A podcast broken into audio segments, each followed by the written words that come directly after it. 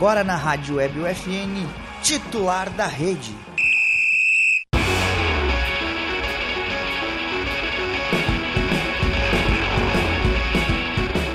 Olá, ouvintes da Rádio Web UFN, sejam bem-vindos a mais uma edição do Titular da Rede, o programa de esportes que toda semana leva até você novidades e atualizações sobre o esporte local. O programa conta com a produção e apresentação dos acadêmicos de jornalismo da Universidade Franciscana e tem a supervisão do professor e jornalista Bebeto Badic. Na Central Técnica, Alan Carrion e Clenilson Oliveira. Eu sou Lucas Acosta e hoje estão comigo Miguel Cardoso e Felipe Perosa. E agora, o FN Esportes com Matheus Andrade.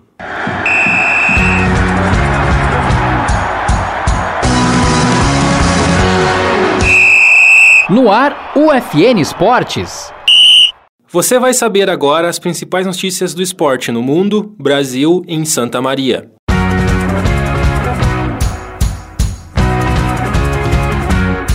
Felipe Toledo é campeão em Bills Beach e lidera o ranking mundial. Em casa, Grêmio perde de 1 a 0 para a Chapecoense. Na despedida de D'Alessandro, intervence Fortaleza de virada. Inter de Santa Maria cede empate ao Pelotas na segunda rodada da divisão de acesso. Rio Grandense perde na estreia do Gaúchão Sub-20. Este é o programa UFN Esportes. Produção e apresentação do acadêmico de jornalismo Matheus Andrade. Depois de bater na trave em 2019, Felipe Toledo conseguiu colocar o seu nome no surf mundial o brasileiro faturou o título da mais tradicional competição da Liga Mundial de Surf, na madrugada do domingo, dia 17. Com a vitória, o brasileiro vai sair do News Beach com a liderança da temporada, após quatro etapas, além do troféu em formato de sino nas mãos. Essa também foi a primeira vitória do Brasil no circuito masculino esse ano. Após o vice-campeonato em Portugal na última etapa, e o título agora em Bills, Filipinho assumiu a liderança do circuito mundial. O brasileiro vai disputar a quinta prova da temporada, em Margaret River, que começa no próximo dia 24. A competição do oeste da Austrália vai definir quem vai seguir na disputa pelos títulos mundiais na segunda metade do Tour. O Grêmio perdeu por 1 a 0 para a Chapecoense, na sexta-feira, dia 15, na Arena em Porto Alegre. Na reta final do segundo tempo, Derek fez jogada pela direita e rolou para Matheus Bianchi soltar a bomba, sem chance para o Breno. Os mais de 23 mil tricolores que foram ao estádio saíram decepcionados pelo segundo jogo sem vitória. A Chapecoense chega aos 4 pontos, na terceira colocação da Série B. Já o Grêmio soma apenas um ponto e fica em 17 na zona de rebaixamento da competição. O Grêmio volta a campo na próxima quinta-feira, dia 21, contra o Guarani na Arena, às quatro e meia da tarde. No dia seguinte, a Chape recebe o Vasco às nove e meia da noite na Arena Condá. Aos 41 anos, completos há dois dias, D'Alessandro encerrou a carreira na vitória de virada por 2 a 1 no Beira-Rio, no domingo, dia 17, pela segunda rodada do Brasileirão da Série A. O ídolo colorado fechou o ciclo com gol nos acréscimos do primeiro tempo, logo após o Fortaleza abrir o placar em pênalti convertido por Iago Pikachu. Outro presente veio de Alexandre Alemão, que garantiu os três pontos nos minutos finais. Ao ser substituído, em lágrimas e cumprimentado por companheiros, adversários e até pelo árbitro, D'Alessandro saiu de campo para entrar para a história. O Inter fica na 13ª posição com três pontos, o Fortaleza é o penúltimo colocado, ainda zerado após dois jogos. No próximo sábado, dia 23, o Inter enfrenta o Fluminense, às 7 da noite no Maracanã, pela terceira rodada do Campeonato Brasileiro da Série A. Inter de Santa Maria e Pelotas empataram em 1 a 1. Jogo válido pela segunda rodada da divisão de acesso, na tarde do domingo, dia 17, no estádio Presidente Vargas em Santa Maria. Mesmo com um a mais em campo desde os 19 minutos do primeiro tempo, o Alvirrubro cedeu empate no final da partida. É o segundo empate em dois jogos do Inter na divisão de acesso. Com dois pontos, o time de Santa Maria agora ocupa a quarta colocação no grupo B da divisão. Balbino marcou o gol do Coloradinho e Jarro para o Lobo. O Inter de Santa Maria volta a campo na próxima quinta-feira, dia 21, também em casa, diante do Santa Cruz. O Rio Grandense estreou com derrota no Campeonato Gaúcho Sub-20, no domingo, dia 17, no estádio dos Eucaliptos. O Perequito enfrentou o São José de Porto Alegre e perdeu por 4 a 1.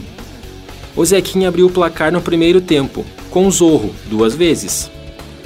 Vitinho, aos 35 da primeira etapa, descontou para os santamarienses. Porém, no tempo complementar, André e Denner sacramentaram a vitória do Zequinha. O Rio Grandense volta a campo contra o Grêmio, dia 24, às 3 da tarde, no CTL Dourado, em Eldorado do Sul. Este foi o programa UFN Esportes. Na central técnica, Clenilson Oliveira e Alan Carrion. Com a supervisão do professor e jornalista Bebeto Badic. O programa vai ao ar todas segundas-feiras, 9 da noite e sextas-feiras, 5 da tarde. Obrigado pela audiência. Tchau!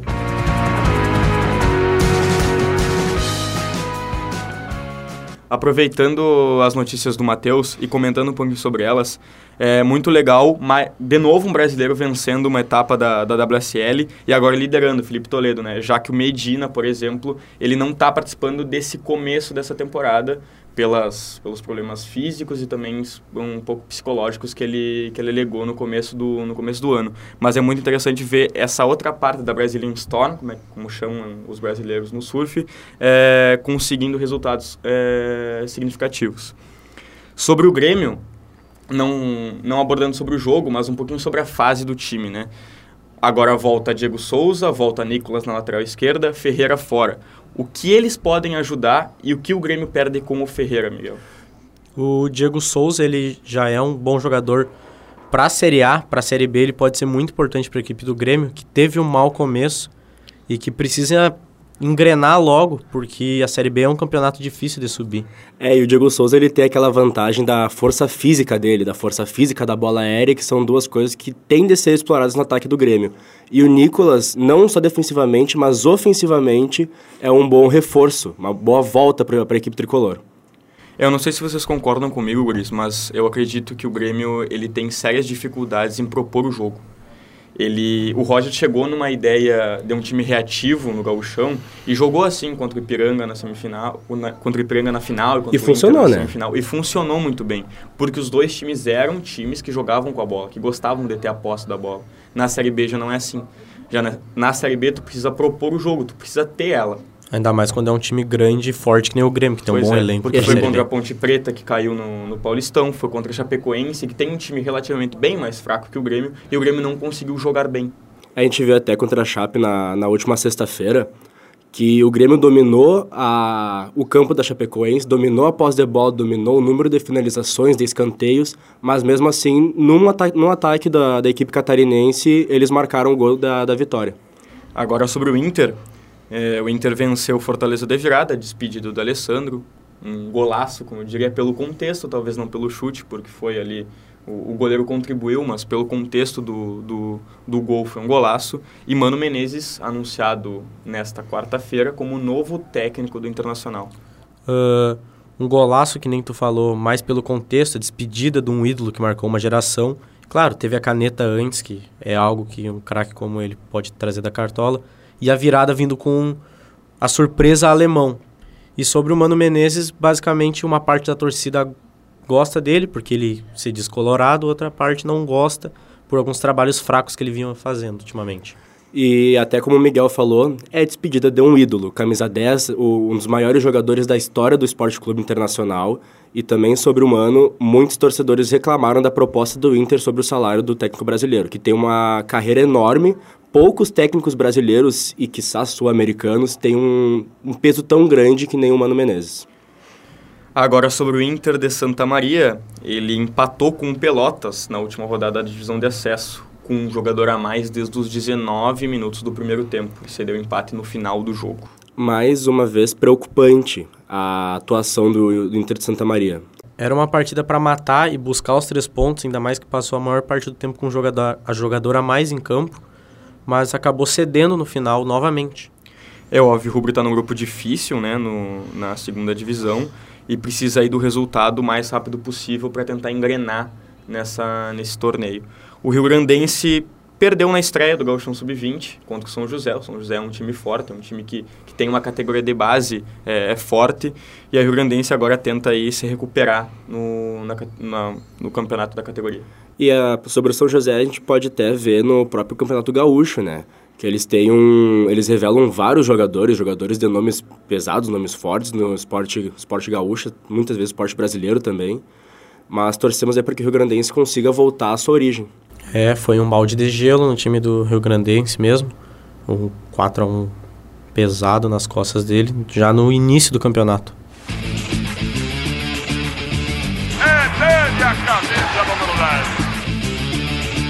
Camisa 10 da semana é Ayrton Alonso Júnior, preparador físico da Açoeva, time da Liga Nacional de Futsal. Agora ele conta para nós um pouco sobre sua carreira e sobre a importância da preparação física no esporte. Para começar, Ayrton, eu queria que tu contasse para nós como é que o esporte entrou na tua vida. Porque assim, nós trouxemos vários é, atletas aqui já e eles contaram como, como o esporte deles, como determinado esporte entrou na, entrou na vida deles, né? Como eles tiveram o primeiro contato. Só que contigo é um pouquinho diferente. Então eu queria saber como é que, como é que foi teu primeiro contato também com o esporte e como é que o esporte entrou na tua vida. Bom, uh, o esporte entrou na minha vida posso dizer que ele sempre esteve presente, assim. O é, meu pai sempre, sempre gostou de, de esporte, sempre foi, sempre praticou, assim, desde que eu era pequeno, que eu me lembro, assim. Uh, então, quando eu era pequeno, nos anos 90, uh, ah, o meu pai jogava pádel, eu, eu ia para as quadras de pádel e, e também nós morávamos na cidade de Pelotas até uns 5, 6 anos e, eu lembro que a minha primeira vez no, no estádio de futebol era criança, meu pai sempre nos levava. E quando nós mudamos para Santa Maria, tinha sete anos, aí eu fui estudar no, no Colégio Centenário e ali o esporte realmente começou a fazer parte de uma rotina diária na minha vida, assim. Uh, na escola, acredito que seja até ainda hoje o esporte lá seja muito forte e na minha época já era muito forte ali. Então eu participava de das aulas de educação física de algumas escolinhas na escola, uh, jogava em algumas equipes na, de futsal na cidade, mas sempre sempre participando de outros de outros de outros contextos esportivos também. Acompanhava meu pai em algumas competições, ia a, na Baixada ver ver jogos do Inter, ia nos Eucaliptos jogos do Rio sempre participando de, de outros ambientes também, mas o esporte sempre, que eu lembro, assim, sempre esteve, esteve presente na, na minha vida, assim, desde, desde muito pequenininho, seja acompanhando, olhando, até a partir dos 7, 8 anos praticando já. E tu chegou a praticar algum esporte assim mais mais forte ou que, que, que, tu queria praticar mesmo, que tu queria para a vida ou, ou não? Era só mais ou menos na, não vamos dizer na brincadeira, mas era só um, um hobby assim. Eu cheguei a jogar alguns estaduais de base em equipes de futsal, mas eu sempre fui aquele cara que não era o último a ser escolhido, mas nunca fui o primeiro. claro, claro. Então eu joguei, eu joguei uh, vôlei, basquete, uh, futebol de campo, futsal. Eu fiz todos os esportes assim, mas nunca fui exímio em nada, porém eu sempre fui, vamos dizer assim, nota 5, nota 6. Claro, assim. sempre estava ali no meio. Foi mais ou menos por aí. Eu nunca, nunca me profissionalizei em nada. Eu, se, eu sempre queria estar em algum lugar, estar competindo, seja o esporte que fosse, mas eu dei um pouco mais de atenção, assim, vamos dizer assim. Acho que todo moleque, assim, né? Uh, teve alguma vez na vida um sonho de de ser, de ser jogador, ou tentar, tentar ser, assim, estar nesse meio. Também não foi, não fui diferente, mas eu, eu posso dizer que eu, que eu vi cedo que não ia dar certo para coisa e, e, resolvi estudar um pouco. E Ayrton, vindo um pouco mais pro lado da tua profissão hoje, a gente viu com a pandemia que muita gente procurou o esporte até pelo, pelo bem da saúde física e mental. Mas como preparador físico, o porquê tu decidiu ter essa profissão, por que decidiu buscar esse lado que, infelizmente, hoje não é tão comum? É, uh, eu sempre quis estar no, no meio das equipes. Eu sempre, sempre gostei disso. E, e eu nunca, até, até os dias de hoje, assim, eu nunca me vi na função de, de treinador. Eu nunca me vi nessa função, assim. E eu queria estar no, estar no meio, estar em, em contato com, com equipes, com, com pessoas, né? Principalmente em esportes coletivos então, eu, eu sempre quis estar próximo, porém, como não não conseguiria mais ser, ser atleta e eu não me via na função de, de treinador, eu comecei a, a buscar alternativas que eu gostasse, que me motivassem, que fizessem com que eu me sentisse feliz uh, em realizar determinada função e que me mantivesse em contato com com pessoas e me, e me fizesse me fizesse motivado a querer uh, ir além e, e, principalmente em querer mudar mudar a, a vida das pessoas fazer com que ela uh, conseguisse um melhor rendimento conseguisse alcançar níveis que ela nunca tivesse alcançado antes no seu no seu esporte então juntando um pouquinho de cada coisa uh, foi, foi mais ou menos por aí que eu, que eu entrei na área da preparação física. Claro, eu, eu até posso. É até um pouco parecido, né? Eu sempre sonhei também em ser jogador de futebol, não sei se o Felipe sonhou. também. Mas eu vim para o jornalismo para ficar perto do esporte. Então é isso daí que eu quero, que eu quero para minha vida. Mas, Ayrton, continuando um pouquinho sobre a tua carreira.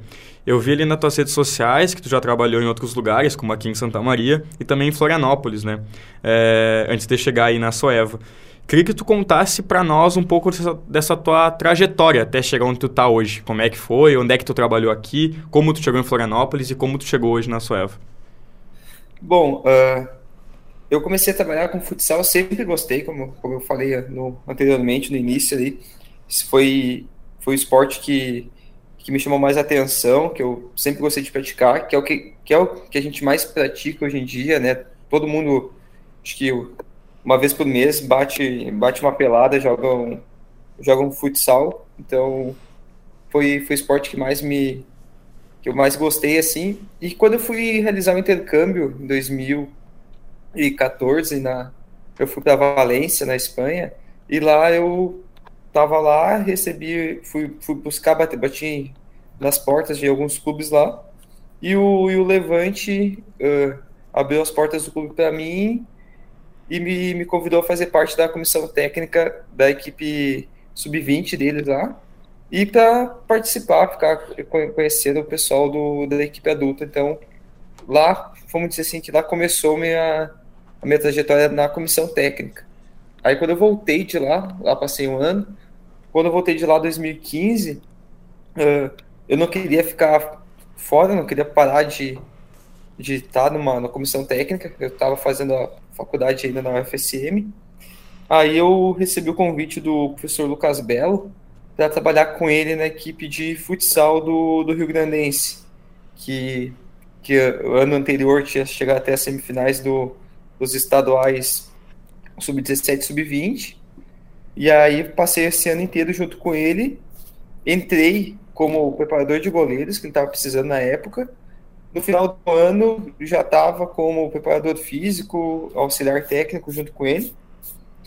No ano seguinte, 2016, recebi o convite para trabalhar junto com o professor Henrique uh, no União Independente.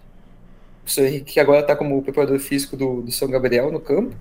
Aí eu recebi convite dele para trabalhar no, com ele na, na equipe adulta e na equipe sub-20 do União, no qual fiquei até 2017. 2018 eu ingressei no time de futsal da UFSM, que jogava as competições do adultas, né, também, que era, vamos dizer assim, adversário rival do, do União, com o qual eu estava antes.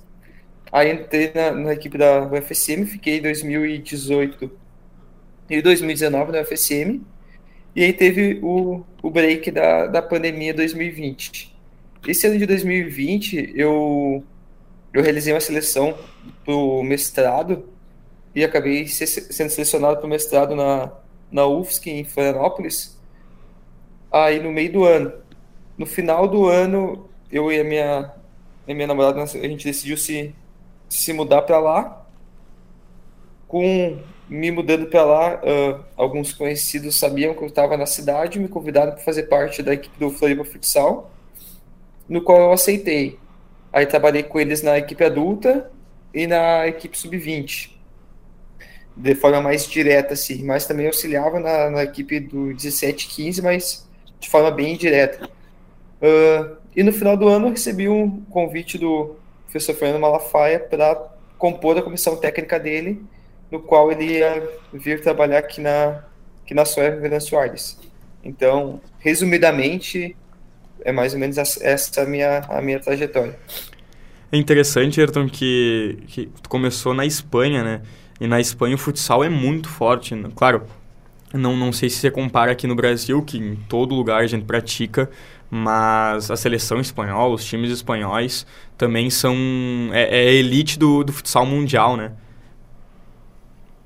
compara, uh, eu fiz o eu fiz o caminho, vamos dizer assim, uh, ao, ao, contrário, né? Uhum. Mas foi muito, foi muito importante para mim isso, porque me abriu os olhos, porque a gente valorizar um pouco mais o que a gente tem aqui no Brasil até hoje.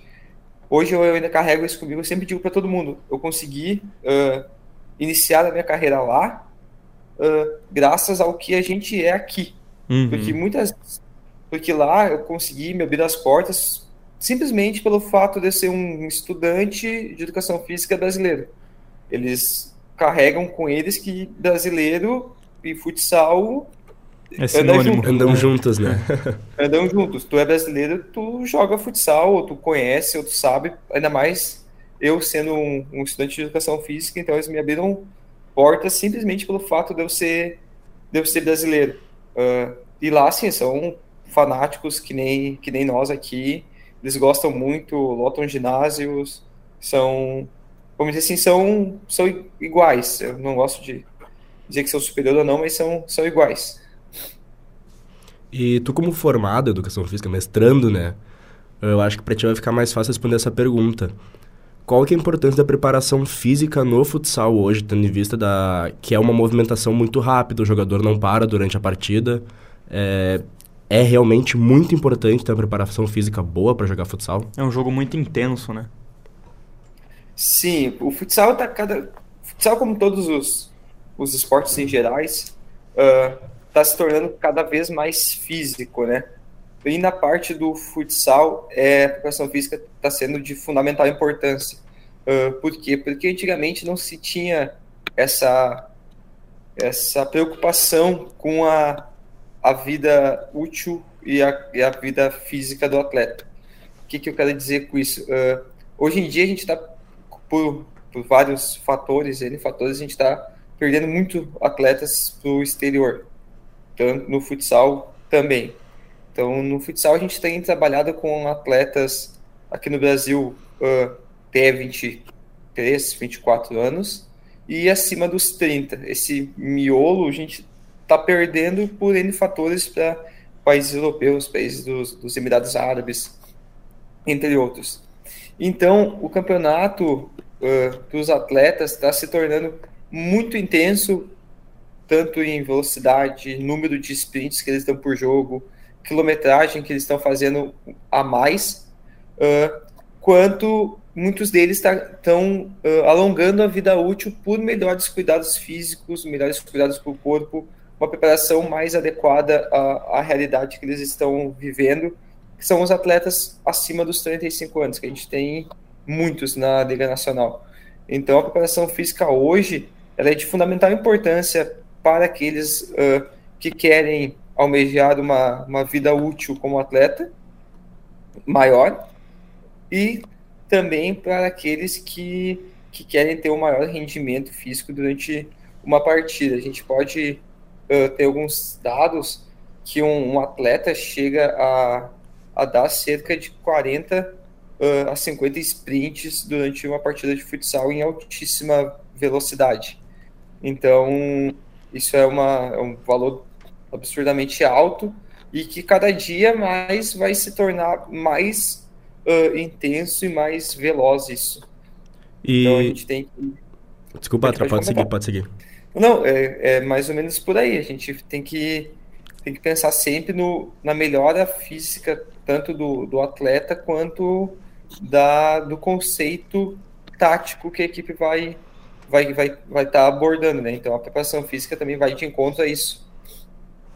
E na, na tua visão, é, diferencia muito a preparação física do jogador de futsal para o jogador de futebol de campo? Uh, hoje, ao, o que diferencia é a questão financeira de acesso a alguns recursos. Por exemplo, a gente faz tudo que eles fazem. Nosso atleta de, de futsal ele corre uh, menos quilometragem do que um atleta de futebol de campo por causa do tempo de jogo. Se nós botarmos o, uh, igualarmos o tempo de jogo, vai os valores vão dar muito próximos. Uh, um atleta de futsal ele realiza sprints repetidos mais vezes que um atleta de futebol de campo. Uh, o esporte, o futsal, por ter trocas ilimitadas, o atleta está sempre em alta intensidade porque cansou, ele sai, descansa um, dois, três minutos e volta em alta intensidade de novo. Uh, porém, o que nos diferencia são as questões financeiras. O que, que eu quero dizer com isso? No futsal, a gente não tem. Eh, são raras as equipes que têm um controle por GPS. Então, a gente faz um controle uh, pelo, pelo papel do que, que o atleta, quanto tempo ele correu, o que, que ele, quantos sprints ele deu, a gente faz um controle no, na caneta, enquanto no, no campo eles fazem por, por GPS. Uh, no futsal a gente tem o controle de, de carga, a gente faz por saltos de squat jump e o counter movement jump filmados, enquanto no campo eles fazem por uma plataforma de, de contato específica. Então, no futsal, a gente hoje em dia, a gente não faz nada que o futebol de campo não faça também. Uh, com qualidade igual, com, com nível físico igual, só com algumas diferenças na, na relação de tempo, intensidade da, das ações do, dos movimentos. Mas o que mais diferencia uh, um, um que o outro é essa capacidade de de leitura de dados e de obtenção de dados pela questão financeira, né? Claro, tu falou ali do, da questão da idade, né? Que hoje o Brasil ele tem jogadores acima do, dos, dos 35 anos. E eu até destaco um aqui, eu não sei se tu gosta dele, porque tu, tu tá no meio do futsal é, bem mais que nós, claro. Mas, por exemplo, o Rodrigo, capitão do Magnus, até vocês jogaram contra eles essa, essa, essa última rodada. Mas é um cara de 37 anos.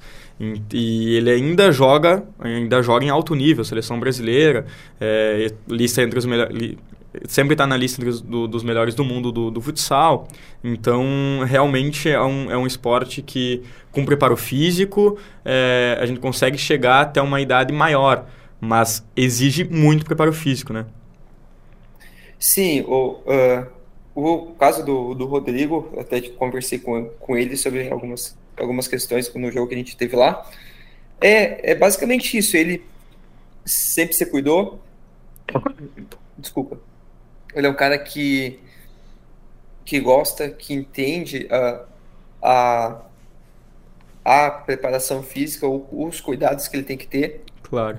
Uh, aqui na, na Soeva a gente também trabalha com, eu trabalho com dois atletas de 42 anos, que é o Valdir e o Boni, uhum, uhum, que, também, que, também, sempre são altíssimo nível, são os, os dois atletas que jogam mais tempo em quadra, chegam a passar 32, 34 minutos em quadra. Também vai a questão da experiência aí, né?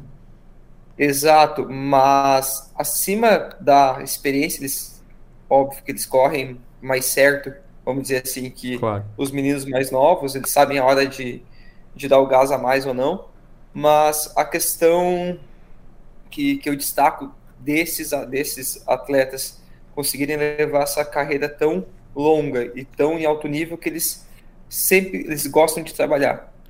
Eles são exímios trabalhadores. O que, que eu quero dizer com isso? Muitas vezes a minha maior dificuldade que eu tenho com, no caso do Boi e do Valdir, que eu convivo diariamente, é em fazer eles entender que se eles não trabalharem, eles vão ter um melhor rendimento. Eles querem estar sempre fazendo, eles querem estar sempre. Eu digo para eles fazerem oito sprints ao invés de dez, eles querem saber por que, que eles não estão fazendo dez junto com os uhum. moleques. Então eles querem estar sempre trabalhando, eles querem estar sempre fazendo. Eles estão. Isso aí, hoje, com 42 anos, é só um reflexo do que eles fizeram a carreira inteira deles. Então, são caras que sempre se cuidaram, percentual de gordura baixo, sempre trabalharam, gostavam da, da parte física, gostavam de, de pro, pro treino, não são aqueles caras que, que saem por qualquer coisa. Então, essa esse alongamento da, da carreira em alto nível é nada mais é do que um reflexo do que eles fizeram a carreira inteira deles de se cuidar, trabalhar, descansar. Então, são, são atletas que, gente, que eu tenho um cuidado maior nessa questão do descanso, da, do equilíbrio de, de cargas, do que são atletas que querem estar sempre fazendo, querem estar sempre em atividade não aceitam não estar tá jogando, não aceitam estar tá descansando. Então, eu imagino 20 anos atrás o que, que eles não deviam fazer se hoje já fazem tudo isso que fazem, né? E Ayrton, mais uma coisa nossa mesmo. É, a gente, como estudantes de jornalismo, a gente tem os nossos sonhos, assim, de conhecer os jogadores. E pra ti, como que é estar tá numa, na maior liga do Brasil de futsal, numa liga de, de elite do futebol nacional, futsal nacional? Olha, é, é um sonho, assim. Eu sempre, sempre trabalhei pensando em um dia chegar, sabe, na Liga Nacional. Desde que eu tava na, no, lá no Rio Grandense, na base, eu sempre, eu sempre trabalhei igualzinho com, com o conhecimento que eu tinha na época, né? Mas sempre trabalhei igualzinho. Eu tô trabalhando hoje aqui na, na Sueva. Sempre tentei ser profissional, tentei trabalhar na, melhor maneira possível, uh, buscando um dia chegar no lugar que eu estou hoje. Uh, é, é, um sonho poder, até dois anos atrás, estava na, na televisão vendo alguns atletas jogar e, e semana passada está dividido quadra com o Rodrigo, o Leozinho, o Lino, está trabalhando com dividido quarto de hotel com o Fernando Malafaia, que tem 30 anos de, de carreira, né? Então é, é, um sonho bem grande, uma responsabilidade maior ainda, poder estar tá, tá trabalhando diariamente com o Valdir, que, pô, o Valdir dispensa uhum. apresentações, né? jogou com o Falcão, todo, com todo mundo. Então é, é um sonho que hoje se tornou realidade por reflexo de, do trabalho que eu vim fazendo ao longo do, de vários anos, mas é uma responsabilidade bem grande também poder saber que que eles que eles me respeitam como profissional e dependem uh, dos meus treinamentos, de das coisas que a gente passa para eles para ter uma melhora física, uma melhora de rendimento. Então são são duas ações que, que elas andam são opostas, mas andam juntas assim, que é o sonho, a realidade andando junto assim, mas são mas é uma sensação bem bem gratificante assim poder poder poder estar tá trabalhando junto com eles, poder estar tá dividindo quadra, conhecer, conversar, tirar foto. Então são situações bem legais. E, e tem um o lado também que que hoje eu já eu já, já sei que eu também já estou me tornando uma referência para alguns profissionais aí, principalmente Santa Maria, que é minha foi a minha casa onde eu fiz maior passei o maior tempo que dá pra, deu para mostrar que através do trabalho desenvolvido no União Independente, na FCM, no Rio Grandense, eu consegui eu chegar numa Liga Nacional e fazer com que outras, outras pessoas, outros membros de comissão técnica também tenham esse sonho e que isso pode ser real sim, por que, que não? Claro. É, e Ayrton, é, agora emendando duas perguntas, já que é, a gente já tocou nesses dois assuntos aqui. É, como é que é a rotina de, de treinamentos? Como é que é a divisão da academia, quadra, é, quando, quando, quando vocês decidem assim, ah, hoje é dia de treino físico na academia, hoje é dia de treino na quadra, e também queria que tu contasse para nós sobre o jogo do contrário, é, qual, é, qual é a importância de, de, um, de uma atividade assim, que não que é mais para o psicológico, né? É, qual é a importância dessa atividade e também, já que já perguntou sobre, sobre os jogadores, como é que é a relação com os outros preparadores físicos né, dos, dos outros times, quando jogos, jogos fora de casa, ou até os jogos em casa, como é, que como é que é essa relação com eles, se tu conversa com eles, se troca conhecimento com eles? Bom, vamos lá. Uh, a parte da academia eu gosto de trabalhar uh, bastante com eles, essa questão da força, né? Um atleta mais forte é um atleta que só acredita ser mais rápido, que tem um sprint maior,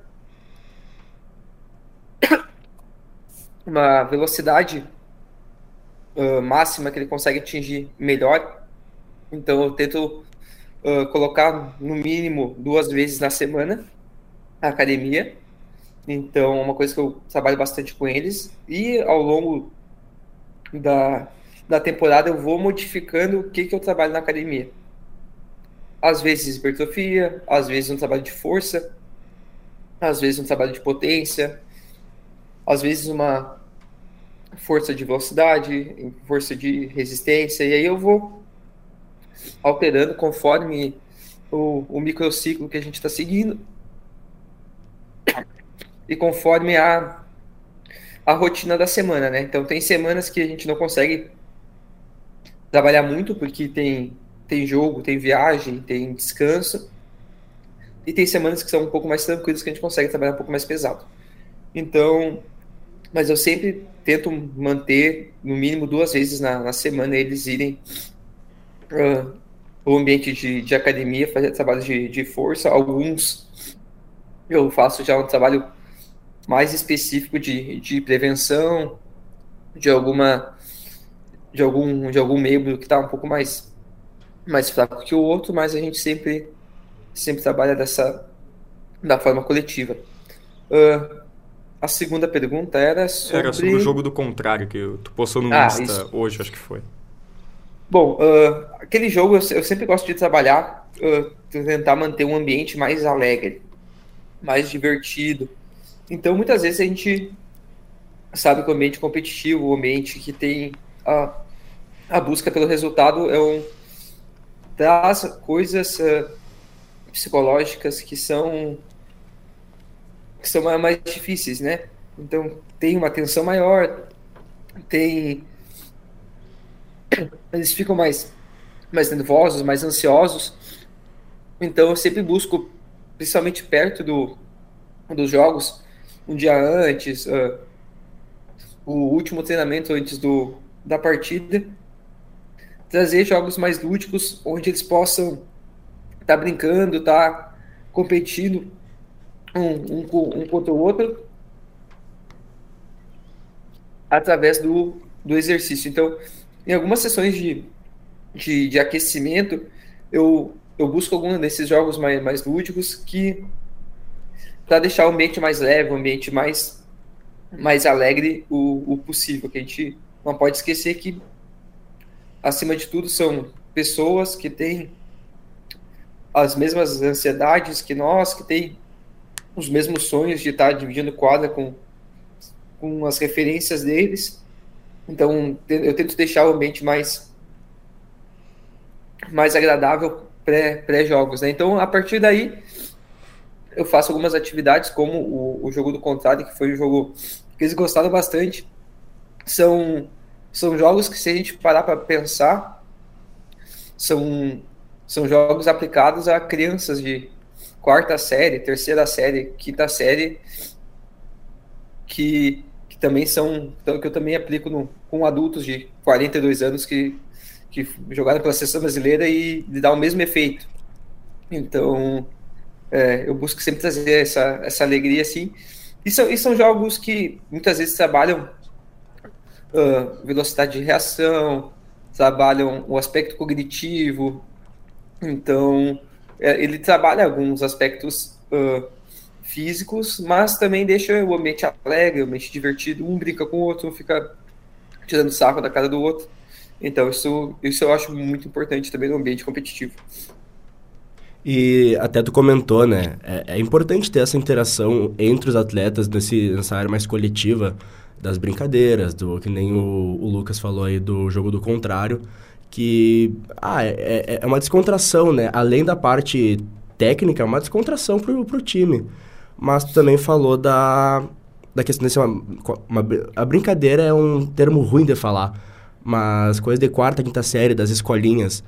Hoje, para ti, qual que é a visão, assim, que, tu, que o, a visão diferente que um cara que fez a escolinha durante a infância tem do jogador que não fez a escolinha? Ou que não completou?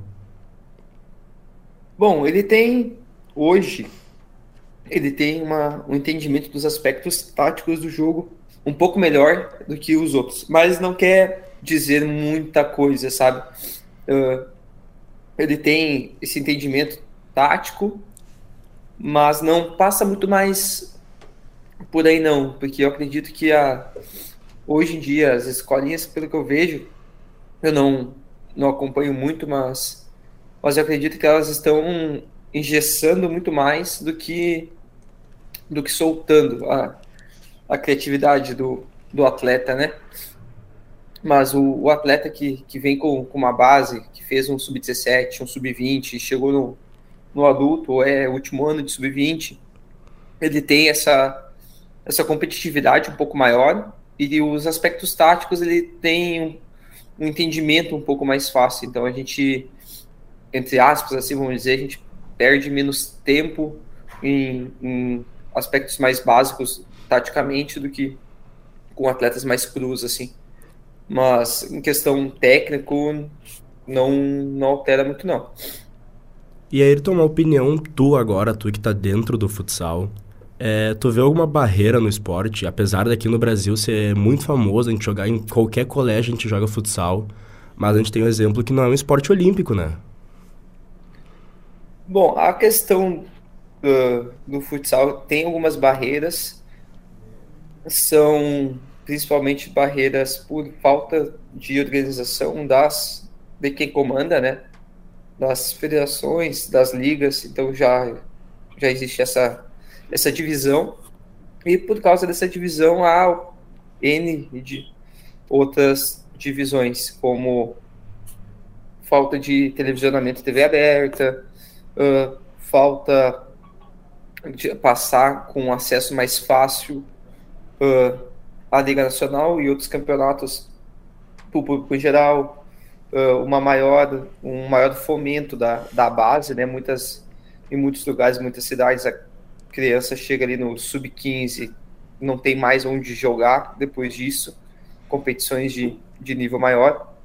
Então tem, tem essas, essas barreiras assim que em outros esportes não tem, né? Então tu consegue indo a tua, tua vida inteira, tu consegue, vai jogando, aparece na televisão, aparece no, no jornal, no programa de rádio, uh, enquanto que muitas vezes na parte do futsal tem um jogo, não querendo tirar um mérito nenhum, né? Mas tem um jogo da quarta divisão do, do estadual de campo e tem o jogo da Liga Nacional e eles dividem o mesmo espaço do jornal, o mesmo a mesma nota que, que aparece na, na televisão, então tem essa, essa falta de, de equidade, assim, onde se, se, o, se o esporte fosse mais, mais unido por quem comanda, por quem gere, eu acredito que isso aí podia ser, ser melhor uh, mostrado, né? Verdade, Ayrton. Pior que eu concordo 100% contigo. É um esporte que tem tudo para ser gigantesco, mas ainda existem essas barreiras e principalmente essas que tu comentou. Mas para finalizar agora, é, eu queria que tu contasse para nós quais são os teus próximos objetivos, mesmo tu já estando em um time da elite do futsal nacional, até onde tu quer chegar na tua carreira e depois finaliza para nós deixando tuas redes sociais, é, porque é ali onde tu posta teu trabalho, né? Quem quiser acompanhar teu trabalho por onde é, é e é isso daí. Bom, uh, eu tenho, eu, sempre tive, né? Como eu falei anteriormente na entrevista, o sonho de o sonho e o objetivo de chegar no clube de liga nacional. Uh, consegui esse ano. Espero me manter uh, em, na liga nacional por, por mais alguns anos. E tenho o sonho de, de um dia ser convocado para a seleção brasileira, né? Uhum. Eu assumi um, um cargo na, em uma seleção brasileira ou, ou em algum outro clube. E tenho o sonho também de não sei, não sei quando, eu quero vivenciar o esporte no Brasil por, por bastante tempo, mas gostaria de, de vivenciar na como parte de uma comissão técnica de uma equipe adulta no na, na Europa, né, ou na Espanha, uhum. ou em Portugal, voltar para lá com uma bagagem agora, já que eles me abriram as portas, gostaria de retribuir, vamos dizer assim, com com a bagagem que eu tenho hoje agora. Então, mas o meu maior sonho é, é um dia ver meu nome numa convocação à seleção brasileira, né? Então, continuar trabalhando, continuar mostrando o, o meu trabalho, tentar o máximo possível uh, melhores resultados para um dia essa, essa hora chegar. Uh, quem quiser também acompanhar meu, meu trabalho, eu posto um pouco da rotina dos nossos treinamentos e, e alguns, algumas atividades com, que eu realizo com, com a equipe no, no meu Instagram, que é arroba Ayrton Alonso. Tudo juntos. Uh, então, só, só me seguir lá. Lá eu posto o dia a dia do, da, da equipe, algumas, algumas brincadeiras, uh, algo, mais ou menos o que, o que eu faço. E também posto alguns vídeos de, de atividades uh, realizadas com a equipe. Gostaria também de, de agradecer o convite do, do Lucas. Foi, foi um prazer conversar um pouquinho com, com vocês, falar da minha história, falar do, do meu trabalho. Uh, e muito obrigado. A gente agradece, Ayrton, passou muito conhecimento para nós, de verdade mesmo, não só sobre a profissão, mas como sobre o futsal também. Então, realmente a gente agradece de coração é, por esse tempo aí. Valeu mesmo. Agradecemos mais uma vez aí o Ayrton, que passou muito conhecimento sobre preparação física e é legal também esses bastidores que ele conta, né? Esse contato que ele tem com outros preparadores físicos, esse contato que ele tem com jogadores que, como, como ele mesmo falou, que eram ídolos para ele antes e hoje ele trabalha no mesmo meio que os outros.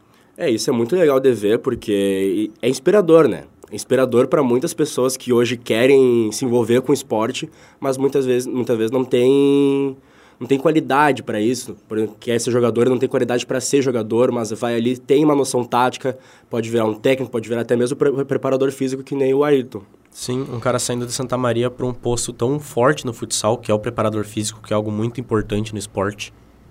É, e vale ressaltar também as redes sociais aí do Ayrton que ele passou no, no na, na entrevista, que ele ali ele conta todos os dias das atividades que eles, que eles realizam no, na Soeva. E é bem interessante os vídeos, todas as atividades que eles fazem ali. Então acompanhem lá. É, as redes sociais do Ayrton é arroba Ayrton Alonso, dessa vez com S na, na, no arroba, sendo que o sobrenome dele é com cedilha. E do, da Soeva, arroba Soeva Futsal, com dois S. Direto ao ponto. E agora, direto ao ponto. No vôlei de praia, a dupla de Santa Maria, Pedro Alves e Rodrigo Martini, conquistou no último final de semana a oitava Copa Mercosul de Vôlei de Praia, realizada em Santo Ângelo. A competição reuniu mais de 40 duplas do Brasil, Argentina, Chile, Uruguai e Paraguai. Agora, a dupla se prepara para o próximo torneio, que tem data prevista para 30 de abril e 1 de maio, no Recanto Beach Esportes e Lazer, aqui em Santa Maria. Já no judô, Maria Portela garantiu duas medalhas neste final de semana no Pan-Americano e Oceania de Judô disputada em Lima, no Peru. A judoca conquistou o bronze na categoria individual de 70 quilos e o ouro por equipes. Os brasileiros conquistaram 7 dos 14 ouros possíveis, além de 5 pratas e 2 bronzes. Na competição por equipes, o Brasil conquistou o bicampeonato, após vencer a Austrália, a República Dominicana e Cuba na final. Agora um pouco sobre o basquete. No próximo domingo, dia 24, a Prefeitura de Santa Maria promove atividades esportes na praça, que terá o campeonato 3 contra 13 basquete. A realização do torneio é do Novo Basquete Santamariense, Trios masculinos, femininos e mistos disputarão o mesmo campeonato. A competição será, seria realizada no dia 3 de abril, mas pela chuva houve mudança da data. E no futsal, em mais uma rodada da Liga Nacional de Futsal, os gaúchos entraram em quadra, e dos três só saiu um com a vitória. A CBF recebeu o Marreco e perdeu por 3 a 2. A Soeva foi até Sorocaba enfrentar o Magnus e também foi derrotada, por 5 a 2. Já o Atlântico de Erechim venceu o Tubarão fora de casa por 1 a 0. Na próxima rodada, a CBF enfrenta a equipe de São José na sexta-feira, às 21 horas em São Paulo. A Soeva recebe no domingo o time de Cascavel, uma hora da tarde. E o Atlântico joga em casa contra o Marechal no sábado, às 19 horas. Agora sobre o Brasileirão Feminino, na sexta rodada da competição, a dupla Grenal entrou em campo e as gurias venceram seus jogos. O Grêmio fez 1 a 0 no SMAC e o Inter venceu o Atlético Mineiro, também por 1 a 0. Na próxima rodada, o Inter recebe o Flamengo no domingo, 4 horas da tarde, e o tricolor vai até o Litoral Paulista enfrentar o Santos, na segunda, às 8 horas da noite. As gurias coloradas então, estão na segunda colocação com 15 pontos, e as gurias gremistas ocupam o nono lugar com 7 pontos conquistados. E para finalizar, mais um pouco sobre o Inter de Santa Maria. O Alvirrubro segue se reforçando para a sequência da divisão de acesso 2022. O centroavante Eduardo foi anunciado nesta última terça-feira. O jogador estava no time do Amazonas e antes estava no Guarani de Bagé. Edu Gol, como é conhecido, já teve passagem pelo Inter de Santa Maria. Em 2017, ele marcou 9 gols em 14 partidas pelo time de Santa Maria.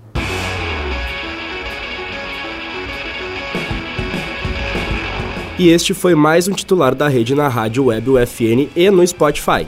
O programa conta com a produção e apresentação dos acadêmicos de jornalismo da Universidade Franciscana e tem a supervisão do professor e jornalista Bebeto Badic. Na central técnica, Alan Carrião e Clenilson Oliveira.